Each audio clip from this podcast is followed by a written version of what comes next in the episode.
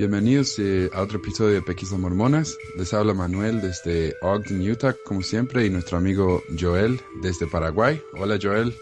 Hola, Manuel, ¿todo bien? Muy bien, sí. ¿Y vos? Sí, todo bien. Muy bueno. Ok, um, hoy tenemos un episodio que tiene que ver con la historia del libro de Mormón y es acerca de quién escribió el libro de Mormón. ¿no? Hay muchas teorías, incluso desde el principio de, de la iglesia de gente que se preguntaba, ¿no? ¿De dónde viene este libro? ¿Quién lo escribió realmente? y muchos libros se publicaron explicando esta, la, autoría del libro de Mormón. Y hoy en día, por supuesto, muchas de estas teorías persisten y, mucha gente cree en esta teoría firmemente. Ah, básicamente de que José Smith no tradujo el libro de Mormón, sino que él lo escribió basado en, otros, en otras piezas y otras literarias.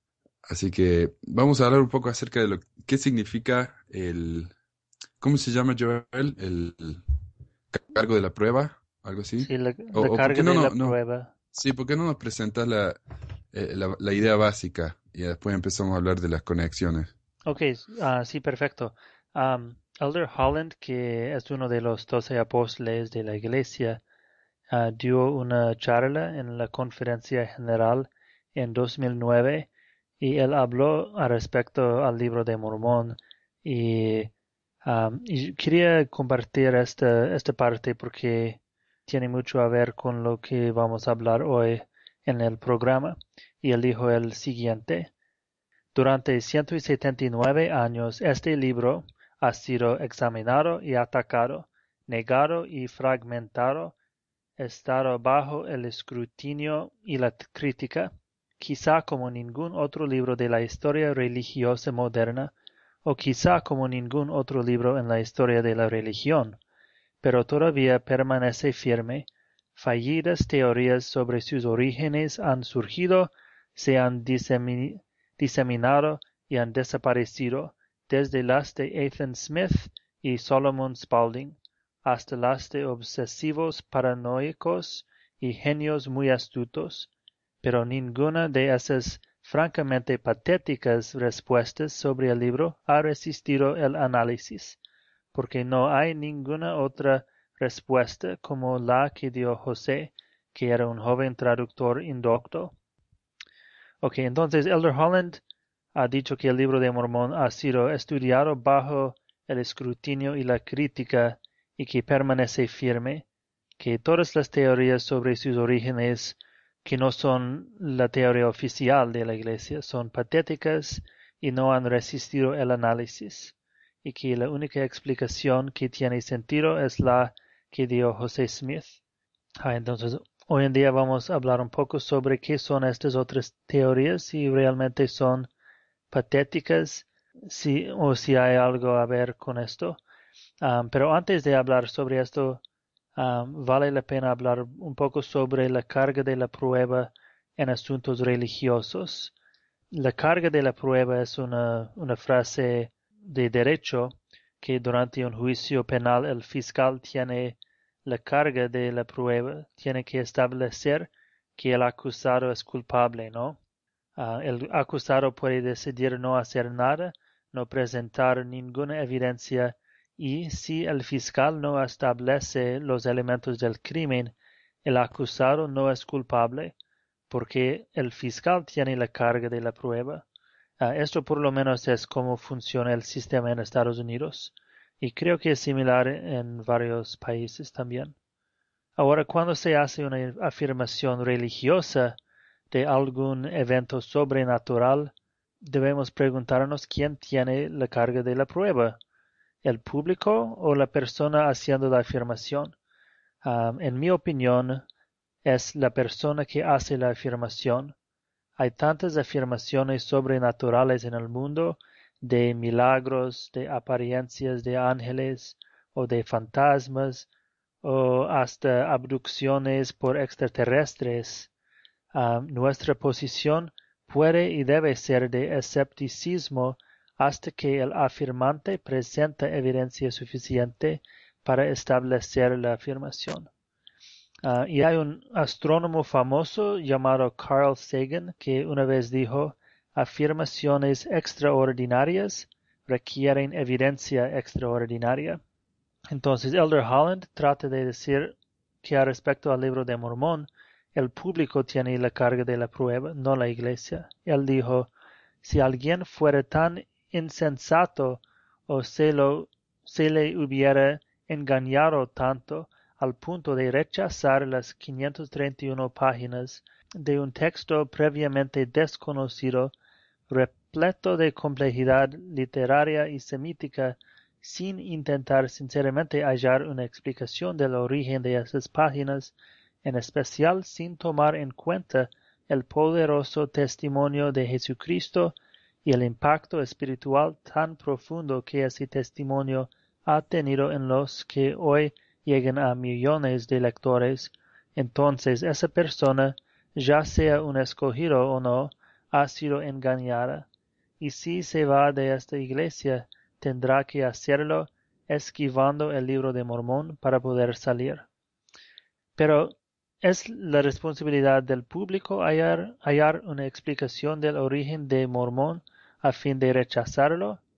Hacemos esto con otras afirmaciones extraordinarias, um, como las visiones de Ellen White, la fundadora de la Iglesia Adventista del Séptimo Día, que tiene 17 uh, millones de seguidores, o los milagros del profeta Muhammad, quien tiene más de mil millones de seguidores, o los encuentros extraterrestres, no. Es posible rechazar algo sin hallar explicación natural de su origen, simplemente porque no se ha presentado evidencia suficiente para establecer la carga de la prueba. También la falta de una explicación naturalista de una afirmación sobrenatural no establece su veracidad. Pero aunque la Iglesia tiene la carga de la prueba respecto al libro de Mormón, los críticos han tratado de hallar otra explicación de su origen que la que dio José Smith, con el ángel, las planchas de oro, la traducción por el don de Dios. Elder Holland refiere a estas teorías cuando menciona Solomon Spalding y Ethan Smith. Vamos a analizar las teorías sus fuerzas y debilidades, y si realmente son teorías fallidas y patéticas como dice Holland. Las varias teorías naturalistas del origen del Mormón, del libro de Mormón, se concentran en ah, dos campos generales. Primero, que José Smith era el autor único y segundo, que otro autor o autores a no ser José Smith lo escribieron. Claro. O sea que gente piensa que él simplemente se sentó y con su conocimiento de la Biblia y sus propias experiencias, él escribió el libro de Mormón. Y otros dicen que otra gente lo ayudó. Porque no es posible que, como nos dicen en la iglesia, no es posible que un hombre sin educación haya escrito un, libro como el libro de Mormón. Sí, claro, porque José Smith ah, tuvo tres años de escuela formal y sus, sus familiares dijeron que él no podía escribir muy bien en el inicio de su vida. Entonces dicen que esto es un, una evidencia que él no tenía la capacidad de escribir el libro de Mormón. Y algunos críticos no están de acuerdo con esto y piensan que él tenía la capacidad. Sí, algo que quería mencionar es como dijiste, ¿no? el, el cargo de la prueba y todo esto. Es que Ah, muchos profetas, José Smith no fue el único profeta que recibió una revelación en los días modernos. Incluso hoy en día las iglesias que se han separado de la iglesia mormona, muchos de esos que se consideran profetas han recibido sus propias revelaciones y son revelaciones largas. sí, claro. Y sin embargo, mucha gente que sigue a esas personas, ellos sienten una confirmación por medio del Espíritu, es decir, sienten un, algo ¿no? cálido en su corazón y, ellos piensan que es verdad. Entonces, a veces me, pienso yo que la prueba que nos, que nos pide Moroni de orar y, saber si es verdad, mucha gente clama eso y mucha gente tiene la misma respuesta, pero en otras iglesias.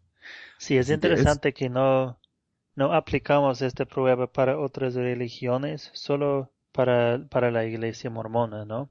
y, cuando tenemos la respuesta, no, no vamos a ver si la misma prueba funciona para confirmar otra religión, paramos con la, primera respuesta y no, no buscamos más. Exactamente. Y por eso a mí me gustaba mucho leer, o me gusta mucho leer libros de, especialmente de las organizaciones de BYU que tratan de explicar el origen del libro de Mormón y tratan de buscar, ¿no? en América dónde ocurrieron estas situaciones, estas historias de los nefitas y los lamanitas. Y, porque para mí eso era una prueba extra de que el libro era verdad.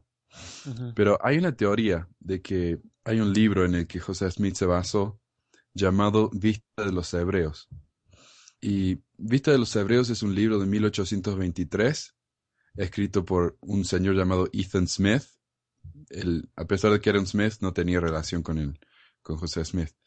Y Ethan Smith decía que los nativos americanos, los indios de América, eran descendientes de las diez tribus perdidas, que en realidad era una opinión bastante común en el siglo XIX. Ah, mucha gente pensaba lo mismo y numerosos comentaristas en la historia mormona, incluso autores miembros de la Iglesia, tales como el historiador, historiador y autoridad general ah, B. H. Roberts y Fawn M. Brody, que fue la biógrafa de José Smith, han señalado eh, semejanzas en el contenido entre este libro y el libro de Mormón.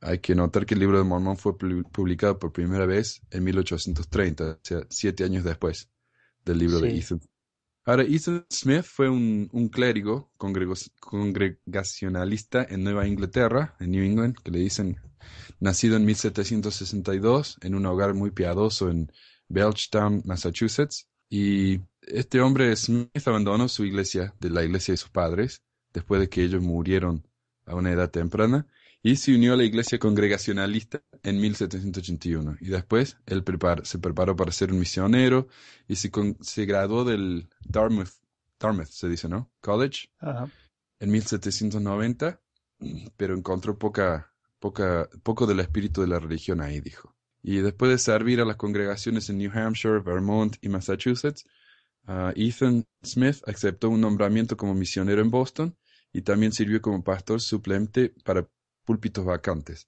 Era un amigo cálido de los que representaron los avivamientos de la religión pura, aunque tuvo cuidado en distinguir lo precioso de lo vil en materia de experiencia religiosa. Smith disfrutó de una constitución robusta, una salud vigorosa y continuó predicando hasta dos semanas antes de su muerte.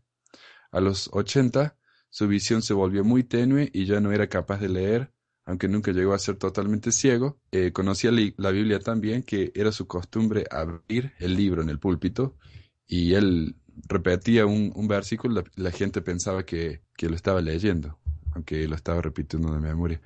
Ah, Ethan Smith murió en Royalston, Massachusetts, en 1849, y él vivió en Pulteney, en Vermont, donde Oliver Cowdery, Oliverio Cowdery, uno de los escribas de José Smith, él también vivió ahí, y de hecho, Smith fue el, pastor de la iglesia a la que la familia Cowdery asistía entre 1821 y 1826, mientras estaba escribiendo el libro este Vista de los Hebreos. O sea que es, yo diría no es muy probable, es, es por seguro de que los Cowderys conocían esta teoría de los indios americanos que eran los, ah, las tribus de Israel que habían sido dispersadas.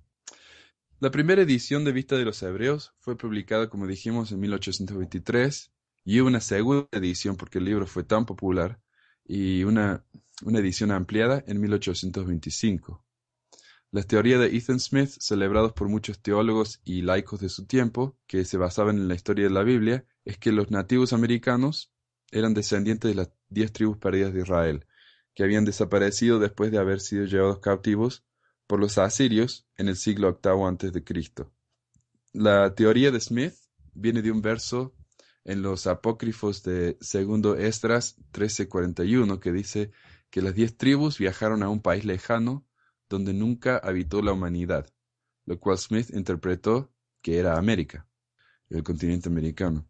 Durante la época de Smith, las especulaciones sobre las diez tribus perdidas se acentuó tanto por un renovado interés en la profecía bíblica y por las creencias que los pueblos aborígenes que habían sido barridos por los colonos europeos no podían haber sido los mismos en el antiguo pueblo que creó el sofisticado montículo de movimiento de tierras que se encuentran en el valle del de Mississippi y el sureste de África del Norte, perdón, de América del Norte. Estos eran montículos de tierra. tal vez podamos poner unas fotos ahí en, el, en, el, en la página de internet. Eran montículos de tierra que se edificaban con fines religiosos y eran enormes, ¿no? Y algunos tenían formas interesantes. Y ellos decían, no puede ser que la gente que haya creído esos montículos, que se ven tan complicados y tan sofisticados, sofisticado, no puede ser que esa misma gente sean los, los indios americanos.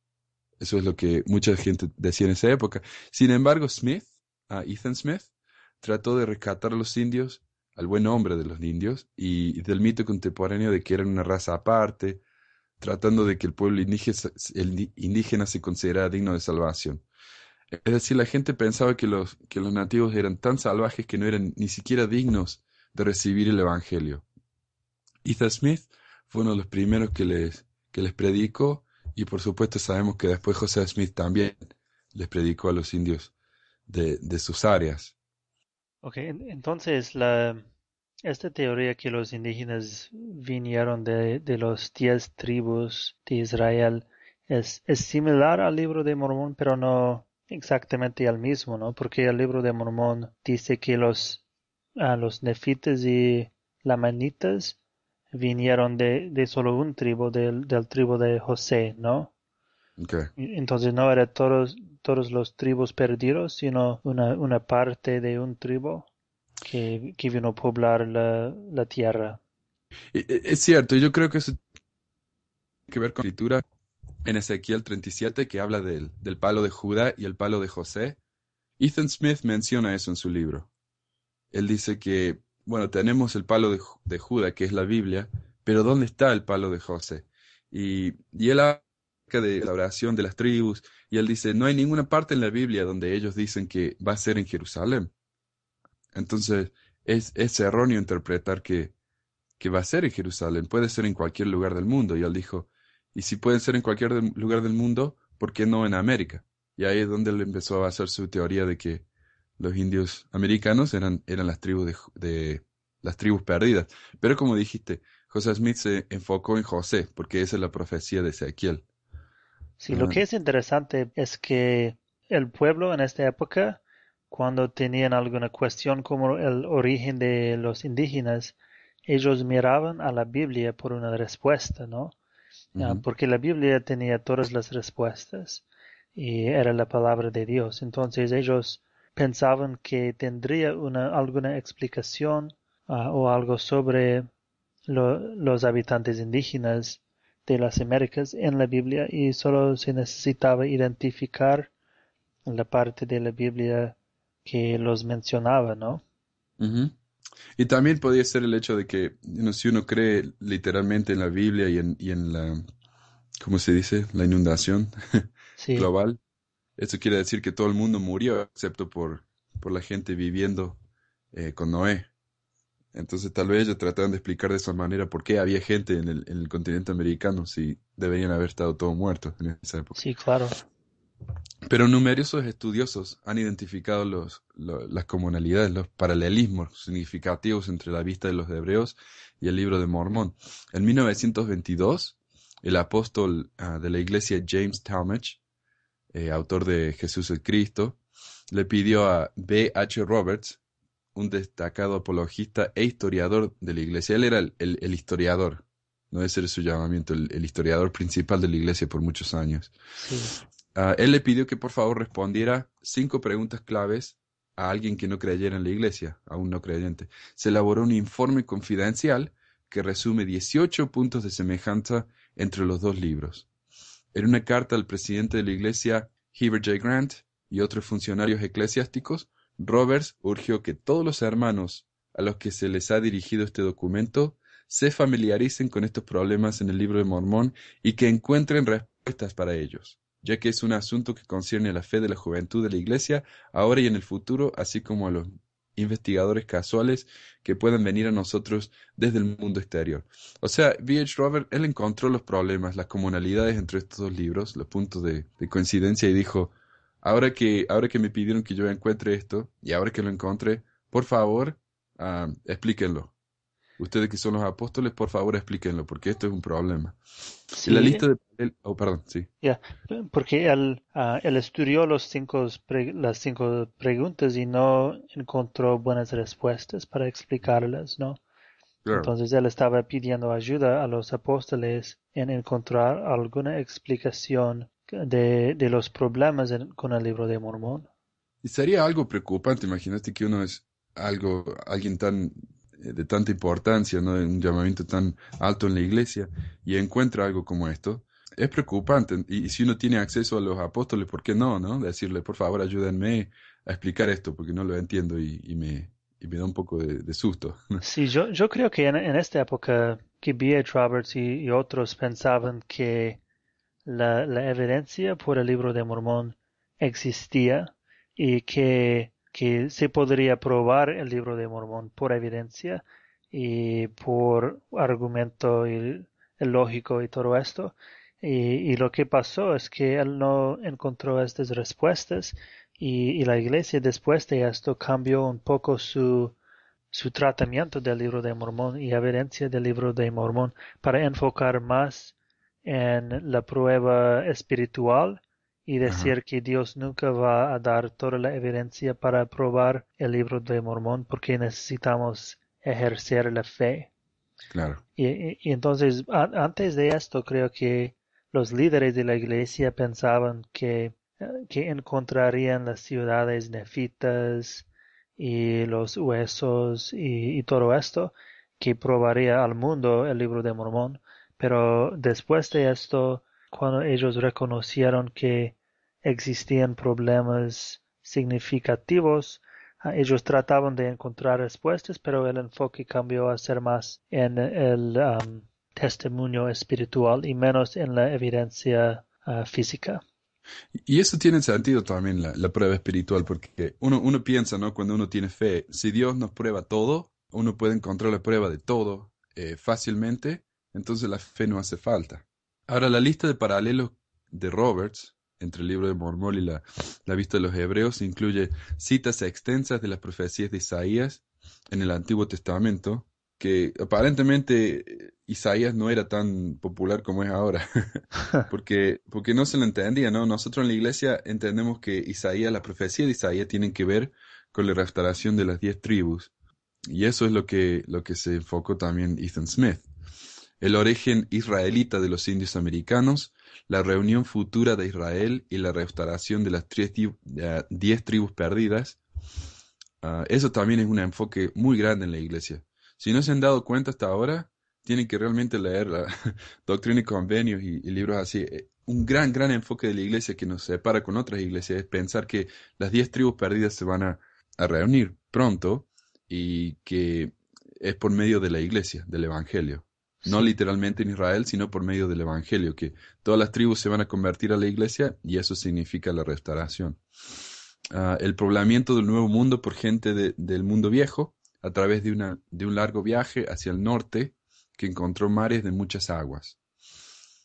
La diferencia es que José Smith dijo que, bueno, el libro de Mormón, perdón, dice que los israelitas vinieron por medio del barco y me parece que Ethan Smith está hablando acerca de, de que caminaron cuando se congelaron los estrechos, ¿no? Que, que, que comunican América con Europa, ellos caminaron. Ah, un motivo religioso para tal inmigración es decir que esta gente del mundo antiguo se mudó al mundo nuevo para poder practicar su religión libremente. Este es otro punto en común. La división de los migrantes en grupos civilizados e incivilizados, con largas guerras entre ellos, y la eventual destrucción de la, de la civilización por medio del grupo incivilizado. Es decir, los nefitas en contra de los lamanitas, a pesar de que Ethan Smith eh, no les dio esos nombres. La suposición de que todos los pueblos indígenas eran descendientes de los israelitas y sus lenguajes del hebreo. Ah, incluso él tiene un- varios tablas, ¿no? En la que él compara el idioma indígena con el hebreo, eh, Ethan Smith. Entonces él hay prueba de que los indios vienen de, de, de Jerusalén. Ah, el entierro de un libro perdido con hojas amarillas, la descripción de las extensas fortificaciones militares con observatorios militares o torres de vigilancia, un cambio de la monarquía a las formas republicanas de gobierno y la predicación del Evangelio en la América antigua. Esos son algunos simplemente, ¿no? De las comparaciones. Ah, Roberts, el historiador, continúa afirmando su fe en el origen divino del libro de Mormón hasta su muerte en 1933. Terrell Givens, que es un, un escritor moderno de la Iglesia, ha escrito que un vivo debate ha surgido sobre su convicción personal realmente se mantuvo intacta en las consecuencias de sus investigaciones académicas. Incluso hoy en día mucha gente piensa de que B.H. Roberts en realidad perdió su fe al hacer este estudio, pero nunca lo dijo en voz alta. Eh, la gente del Instituto Maxwell, una organización de la iglesia que se dedica a, a defender a la iglesia, afirma que superficialmente, por supuesto, los dos libros se parecían entre sí, y es fácil ver cómo alguien con un interés personal en contra de la iglesia podría, con un poco de creatividad de creatividad y negligencia hacer un caso contra el libro de Mormon. Pero yo no, no estoy de acuerdo con esto porque B.H. Roberts, quien era un defensor de la iglesia, él admite que hay más que una similitud superficial. Eh, para mí lo que es más sorprendente y es que el trabajo de, de, Roberts es que se puso en los zapatos de alguien que no es miembro de la iglesia y comparó los dos libros sin imparcialidad. Los académicos del Maxwell, por ejemplo, comienza sus estudios con una conclusión en mente. No tratan de descubrir si están en lo cierto o si están equivocados. Ellos simplemente buscan pruebas donde puedan encontrarlas de que ellos tienen la razón. Y eso, por supuesto, en la ciencia es inaceptable, ¿no? Uno pregunta cómo funciona tal teoría y van y la prueban hasta que encuentran una, una explicación. Los apologistas de la iglesia dicen, no, esto es verdad y lo voy a probar uh, como pueda. Ellos simplemente buscan pruebas donde pueden encontrarlas y Roberts admitió que tal vez los críticos tenían un argumento válido y comparó ambos libros en detalles con la conclusión, como mencionamos anteriormente, de que hay al menos 18 comparaciones claras entre los, de, entre los dos libros. Y son comparaciones muy básicas también, muy elementales, cosas que no son detalles pequeñitos, son cosas grandes. Por supuesto que los libros no son exactamente iguales, o sea, hubiera sido demasiado obvio del plagio por parte de José Smith. Pero no es tan difícil pensar que tal vez José usó Vista de los Hebreos como base, junto con muchas otras fuentes disponibles en su tiempo, para crear el libro de Mormon. Joel, eh, estábamos hablando antes y él dijo, bueno, no es por seguro de que José Smith haya visto el, el libro este, Vista de los Hebreos. Uh, pero lo cierto es que Ethan Smith vivía muy cerca de donde José Smith vivía. Y como dijimos, Oliverio Cowdery era miembro de la iglesia de Ethan Smith. O sea que e, es casi imposible pensar que José Smith nunca habría escuchado acerca de esta teoría. Incluso eh, B.H. Roberts, el historiador, admite, según él, que no hay duda de que José Smith tuvo acceso al libro, no solamente porque era tan popular, sino porque vivían tan cerca. aparte de, como dijimos, de que el libro eh, tuvo dos publicaciones. O sea que era un libro que estaba muy, muy desparramado, la gente lo conocía y lo respetaba mucho. Pero, de nuevo, no es prueba irrefutable de que José Smith copió las teorías de, de vista de los hebreos, simplemente esto es algo que usan los críticos para decir, ahí está, ahí, ahí es donde José Smith sacó sus teorías.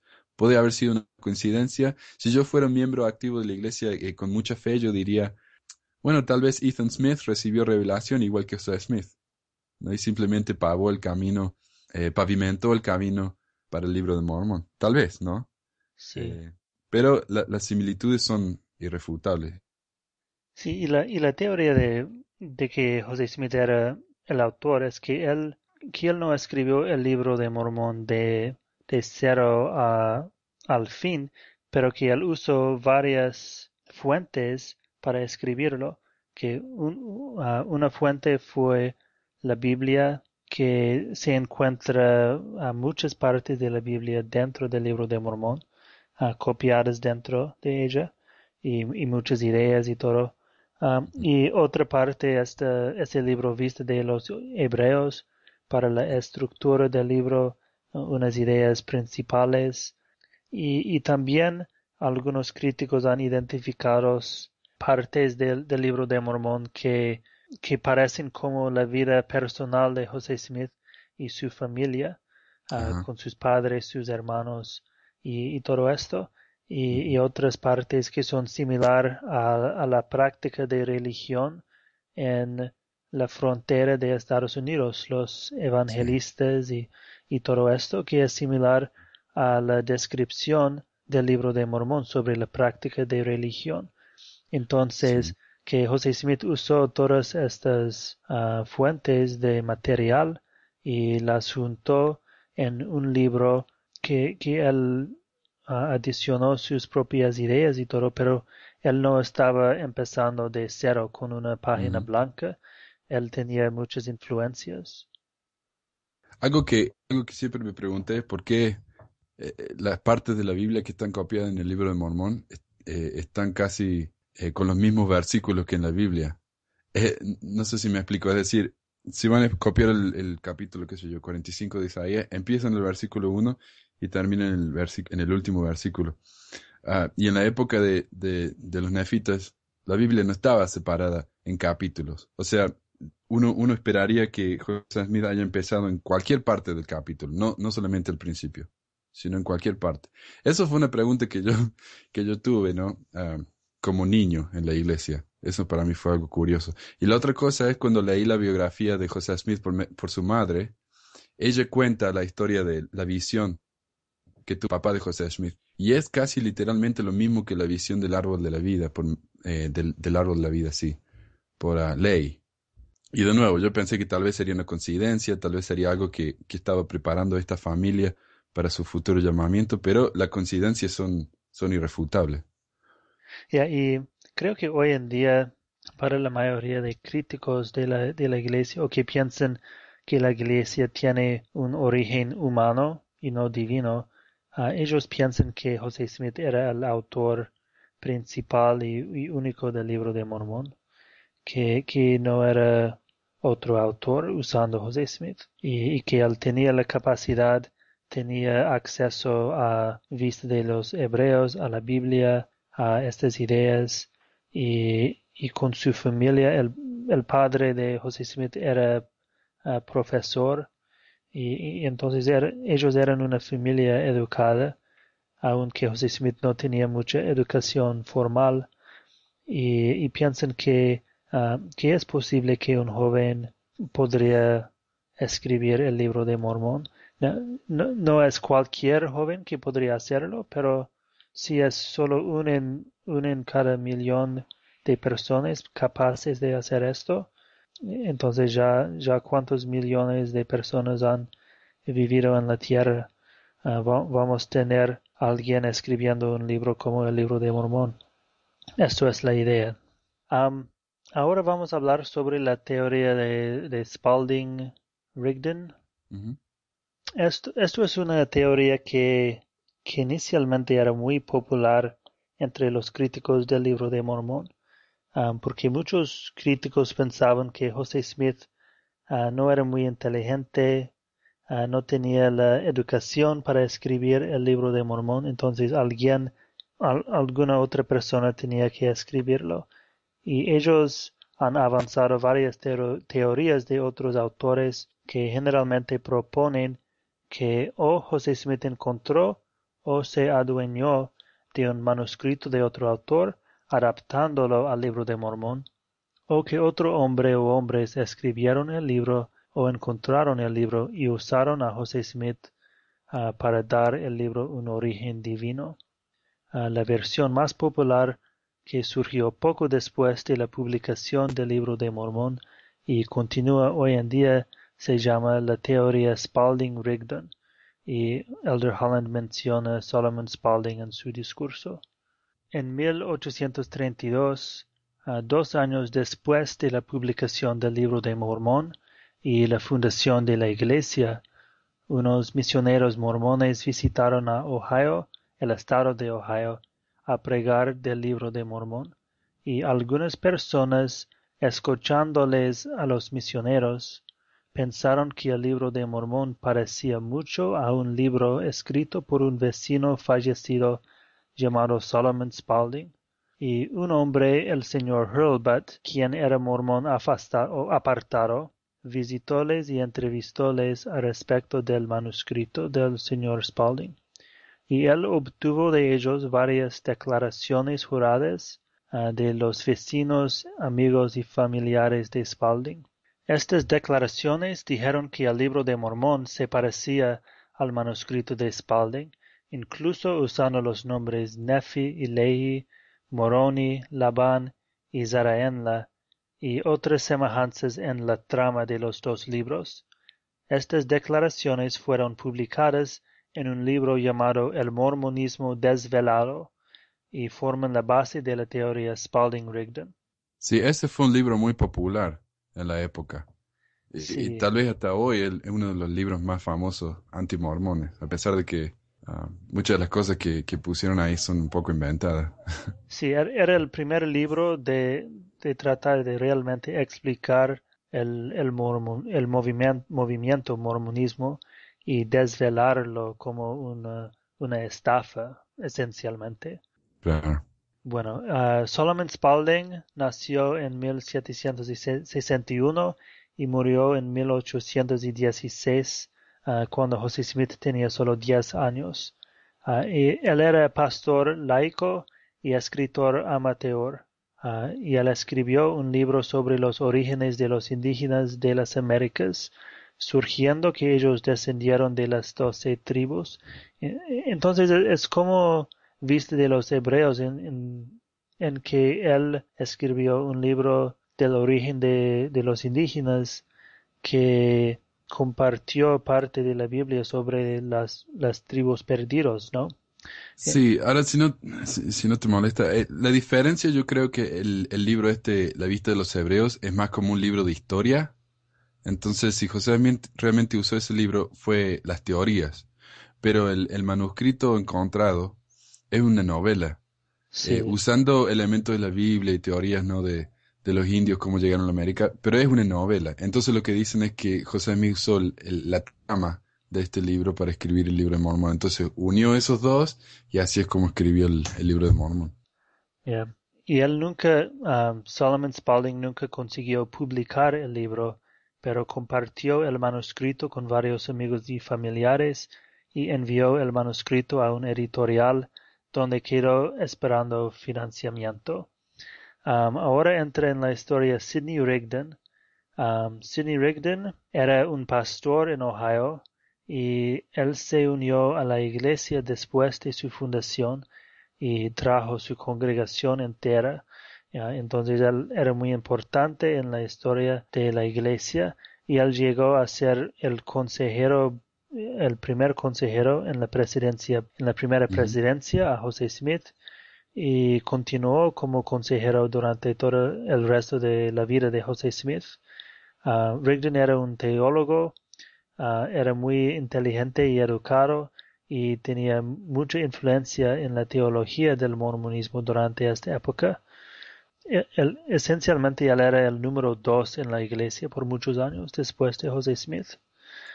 Um, la teoría propone que en cuanto el manuscrito estaba con el editorial, Sidney Rigdon lo obtuvo a escondidas y lo usó como el base del libro de Mormón, y que Sidney Rigdon escribió el libro de Mormón. Eh, El manuscrito proporcionó la trama y los personajes, y Rigdon insertó la teología religiosa. Um, y Rigdon y Smith se encontraron entre 1826-27 y conspiraron a escribir el libro de Mormón. Rigdon escribiría el libro y Smith serviría como el traductor y lo publicaría. ¿Sabes que acá, por lo menos acá en los Estados Unidos, esa palabra conspiración tiene una, un, un significado muy negativo? Así que Sí, si alguien tiene esa idea, yo quiero explicar del principio que esta teoría a mí no me convence mucho. Así que, pero, pero no tiene, para mucha gente tiene mucha validez, pero sí. ya, sí, um, la- de acuerdo con la teoría, lo- los conspiradores eran José Smith, Sidney Rigdon y Oliver Cowdery, que Oliver Cowdery, Cowdery viajó de, de Rigdon a, hacia Smith trayendo páginas para traducir y todo esto. Um, Martin Harris no, no era conspirador, sino la víctima de la conspiración. Ah, él fue convencido a hipotecar su hacienda para financiar la publicación del libro, y el propósito de la conspiración era ganar lucro de la publicación del libro y empezar un nuevo movimiento religioso ah, basado en el libro, probablemente con Rigdon como el líder, pero después de la fundación de la iglesia, José Smith tomó control y no dejó que, que Rigdon se volviera en el líder del movimiento. Y como dijiste, hay varios problemas, varios problemas con la teoría. Ah, primero, tenemos un manuscrito de Spalding, pero no se parece al libro de Mormón. No, yo lo leí y no tiene nada que ver con el libro de Mormón.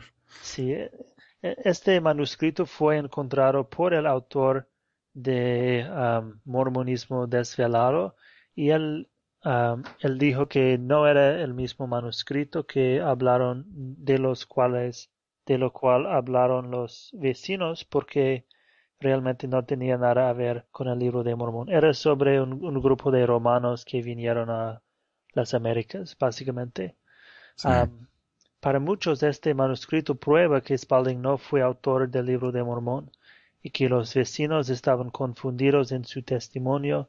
Incluso algunos críticos del mormonismo piensan que las declaraciones fueron influidas y manipuladas por Hurlbut, el entrevistador, a quien les introdujo ideas y, efectuó sus memorias o incluso editó sus declaraciones. Pero los proponentes de la teoría dicen que hay por lo menos dos manuscritos de Spalding. Ah, tal vez el, manuscrito que tenemos hoy en día fue una copia inicial y que después él cambió el manuscrito mucho. Ah, también algunos de los vecinos que vieron el manuscrito dijeron que era de Spalding, pero no era el manuscrito hallado, y que Spalding había cambiado su manuscrito para ser más antiguo y conectado al Antiguo Testamento. Bueno, el problema que tenemos ahí es como comentaste, ¿no? El, de la prueba de, ¿cómo se dice? El, cargo de la prueba. Ya. O sea, esta gente dice, no, había un manuscrito, no lo tenemos, pero nos tienen que creer de que este manuscrito es igual que el libro de Mormón, aunque nadie lo va a ver nunca. Yo, yo no entiendo cómo gente puede tomarlo en serio, ¿no? O sea, tal vez puede haber sido cierto, pero si no tenemos ningún tipo de prueba, es, es conjeturación, ¿no es? Ya, correcto. otro problema con la teoría es ah, la conexión entre Sidney Rigdon a Spalding y a Smith, ah, porque Rigdon negó cualquier rol en la producción del libro de Mormón, cualquier cargo. Él negó que tuviera acceso al manuscrito y negó haber conocido a Smith hasta después de la publicación del libro de Mormón. Proponentes de la teoría presentan evidencia que por lo menos Rigdon visitó al editorial donde estaba guardado el manuscrito y que algunos vecinos de Rigdon recordaban una persona de su descripción pasando por Nueva York y asociándose con José Smith uh, durante esta época. Pero ah, todas las evidencias son de segunda o tercera mano ah, con contradicciones internas, entonces no, no hay evidencia muy concreta de esta conexión. y el, tercer problema con la teoría es los motivos de Rigdon y Smith. Podemos preguntarnos por qué Rigdon usaría a José Smith como traductor a un agricultor joven viviendo en otro estado con poca educación. ¿Será que Rigdon permitiría que José Smith, su inferior de edad, educación y experiencia, guiar, guiara a la iglesia? ¿Y por qué él o Oliver Cowdery nunca divulgaron la verdad de la conspiración? Ambos pasaron por tiempos alejados de José Smith y la iglesia y tendrían motivo de revelar, revelarlo como estafador. los proponentes de la teoría dicen que Rigdon necesitaría un joven con poca educación para ser el traductor para soportar la antigüedad del libro, porque no era capaz de escribirlo. Uh, teorizan que Rigdon pensaba volverse líder del movimiento, pero que José Smith se volvió en un líder más poderoso y carismático que Rigdon anticipaba. Y cuando José Smith finalmente murió, Rigdon trató de tomar su lugar. Y como conspiradores, Rigdon y Oliverio no revelarían la estafa porque ellos eran implicados, aunque haría daño a Smith. Claro, les arruinaría su buen nombre, por supuesto. sí. entonces la, la, teoría Spalding es problemática.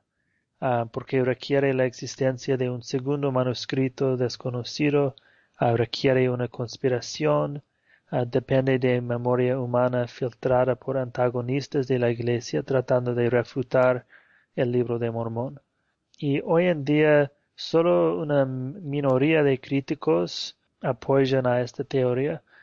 Creo que la mayoría de críticos del, del mormonismo rechazan esta teoría y dicen que el libro es creación de José Smith. Y esto empezó ah, realmente con Fawn Brody, que era sobrina de, del profeta David O. McKay.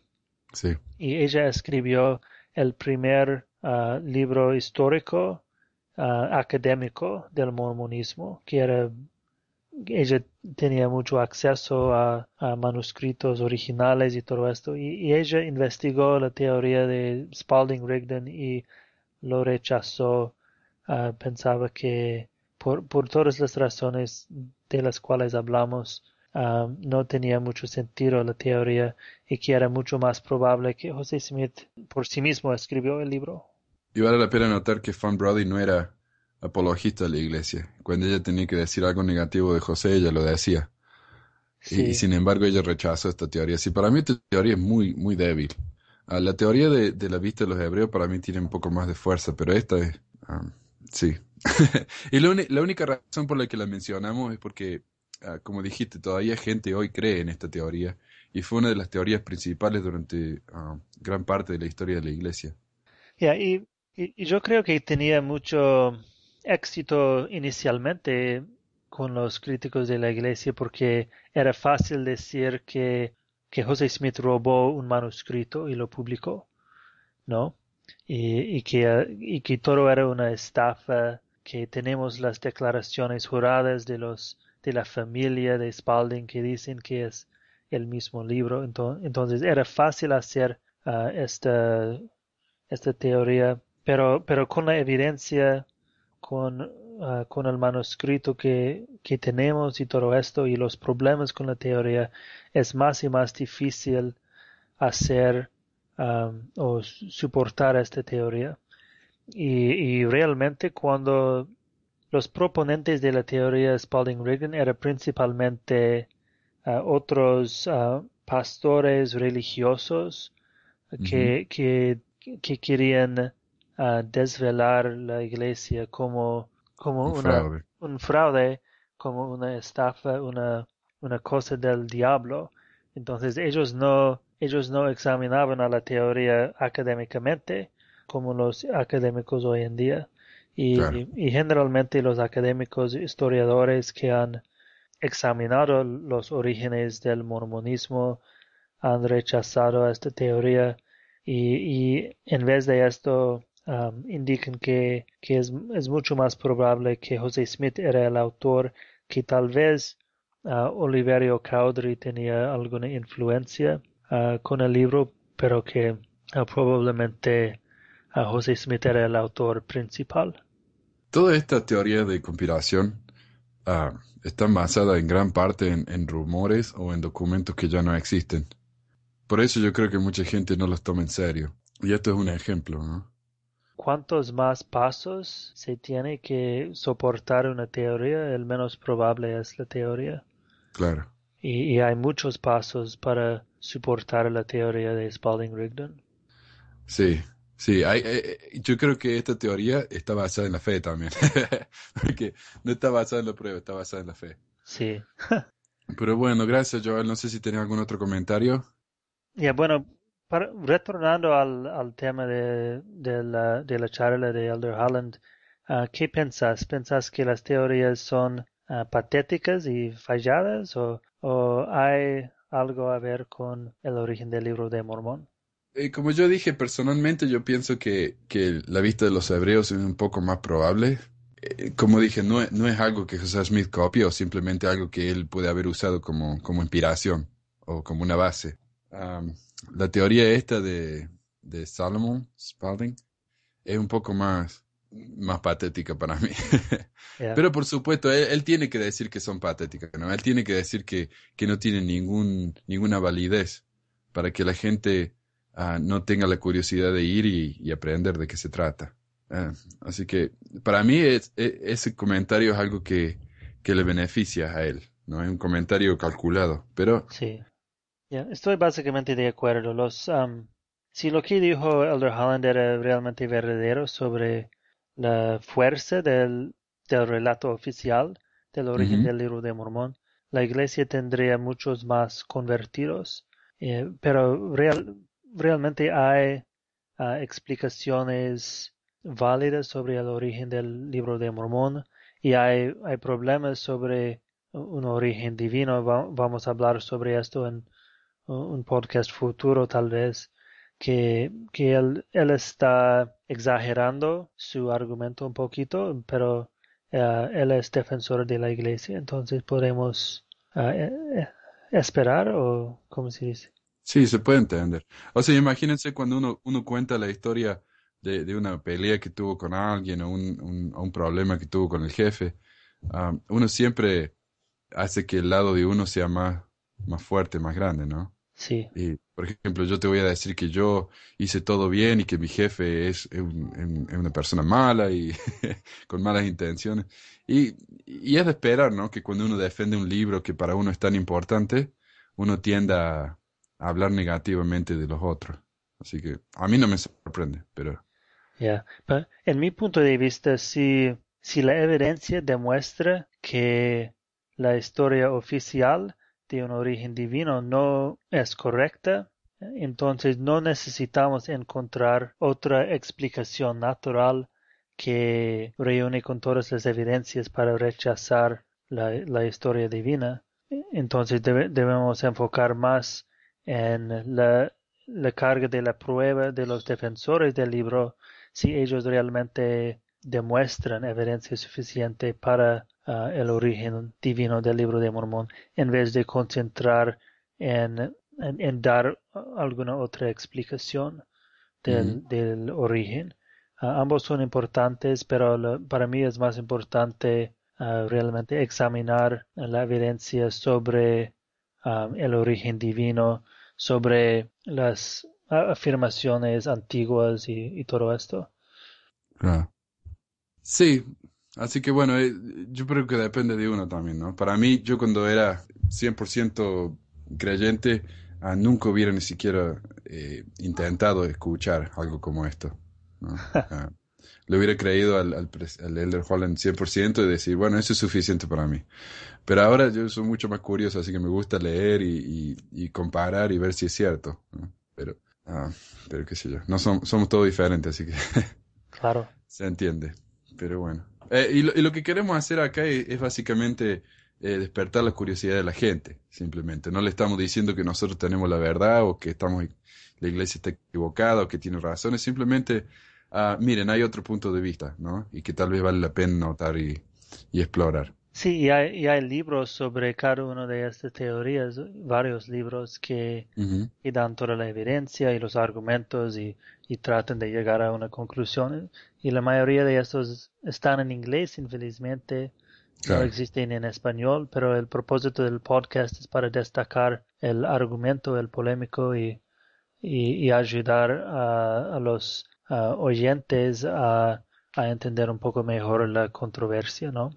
Claro, que existen, que existen, que cuando yo, por ejemplo, estaba en Argentina nunca me había enterado de nada de esto. Así que ojalá estemos ayudando a alguien, ¿no? A por lo menos aprender un poco más acerca de nuestra propia historia. Bueno, gracias Joel. Nos estamos hablando pronto entonces. Ok. Y gracias a todos por escuchar. Adiós. luego.